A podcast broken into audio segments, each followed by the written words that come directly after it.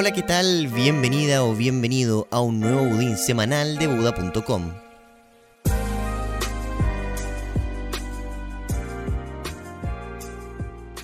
Hoy te traemos la historia de una carrera a escala global que fue ganada por Internet gracias a la eficiencia de la descentralización.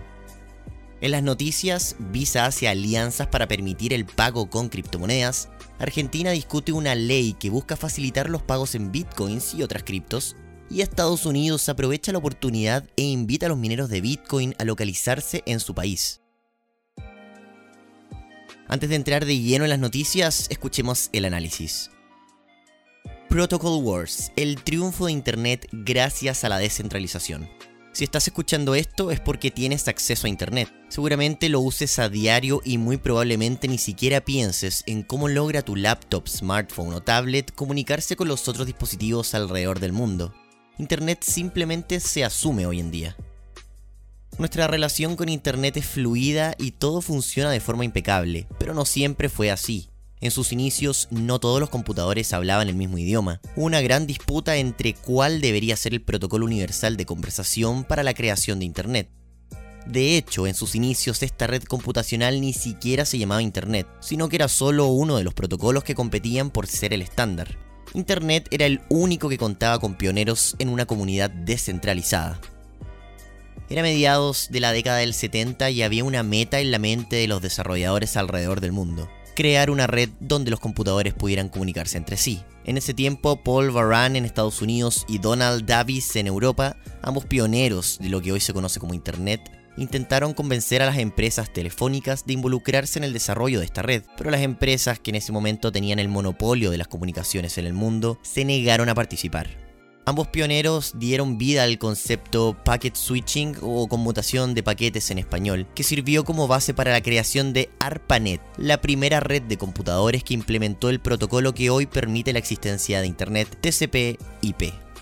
El problema a fines de los 70 era que existían distintos protocolos para la comunicación entre computadores, y cada uno de ellos abordaba la problemática de una forma distinta, por lo que eran incompatibles entre sí. Eso significa que solo podían comunicarse los que tuvieran el mismo protocolo o el mismo idioma.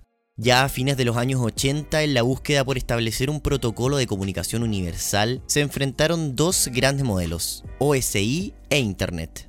OSI o Open System Interconnection era un modelo de interconexión apoyado por gran parte de los gobiernos y las empresas telefónicas. Por lo mismo, este modelo comenzó a ser implementado como estándar en el mundo.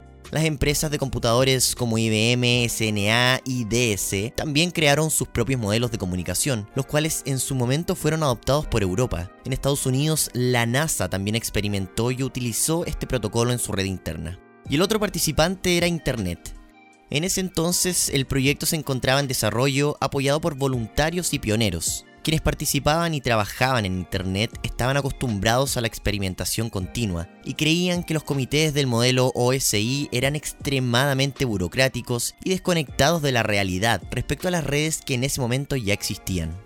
El problema que veían con el modelo OSI era su cantidad de capas, que según decían convertía a este modelo en uno innecesariamente complicado, ineficiente y que no permitía mejorar el rendimiento. Ahora, ¿cómo un grupo de voluntarios pudo lograr que su protocolo se convirtiera en el usado por todo el planeta? Este proyecto Internet se llevó a cabo de forma descentralizada. No había un líder en el desarrollo, pero estaban todos trabajando por conseguir el mismo objetivo. Debido a esto, la comunidad pudo desarrollar en meses lo que los comités burocráticos de OSI les tomaba años. En teoría, OSI era el modelo oficial, siendo lentamente adoptado por los gobiernos y grandes empresas, pero en la práctica el protocolo TCP/IP de Internet, impulsado por la comunidad, era muy superior y rápidamente ganaba adeptos alrededor del mundo. Ya para 1995 la comunidad de Internet había logrado conquistar el mundo y convertir su proyecto en estándar, todo de forma descentralizada. Hoy algunos académicos aseguran que la adopción del TCP/IP en vez de OSI permitió la escalabilidad de Internet.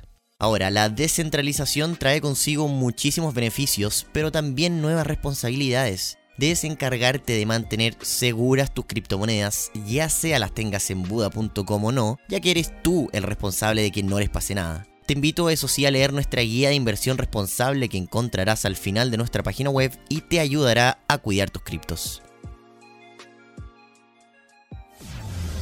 Ahora vamos con las noticias cripto más importantes de la semana.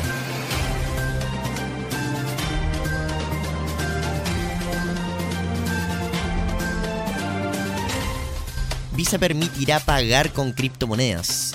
Este miércoles Visa anunció una alianza con 50 empresas cripto en el mundo para permitir que los usuarios de la tarjeta puedan pagar con criptomonedas, incluso si el dueño de la tienda no las acepta. Además, el procesador de pagos ofrecerá recompensas o cashback en criptomonedas al gastar tu dinero fiduciario. Estados Unidos invita a mineros Bitcoin a localizarse en su país la senadora estadounidense Cynthia Lumins invitó a las empresas y personas particulares de minería Bitcoin a que se instalen en su estado Wyoming. Lumins ha venido apoyando el desarrollo de Bitcoin hace ya un tiempo y el estado de Wyoming legalizó el uso de Bitcoin y otras criptomonedas como dinero en 2019. Esta invitación ocurre en medio de una relocalización de los mineros que fueron expulsados de China por el gobierno de este país. Y Argentina busca incentivar pagos con bitcoins a sus trabajadores. El diputado argentino por la ciudad de Mendoza, José Luis Ramón, presentó un proyecto de ley que busca permitir que trabajadores en relación de dependencia y exportadores de servicios tengan la opción de cobrar su sueldo entero o parcial en criptomonedas. Según informaron medios argentinos, el pago que reciban los trabajadores en criptomonedas no necesariamente deberá ser convertido a peso argentino como pasa con otras monedas extranjeras en ese país. Muy bien, y eso sería todo por hoy. Esperamos realmente que hayas aprendido algo nuevo esta semana y por supuesto que nos vemos para la próxima.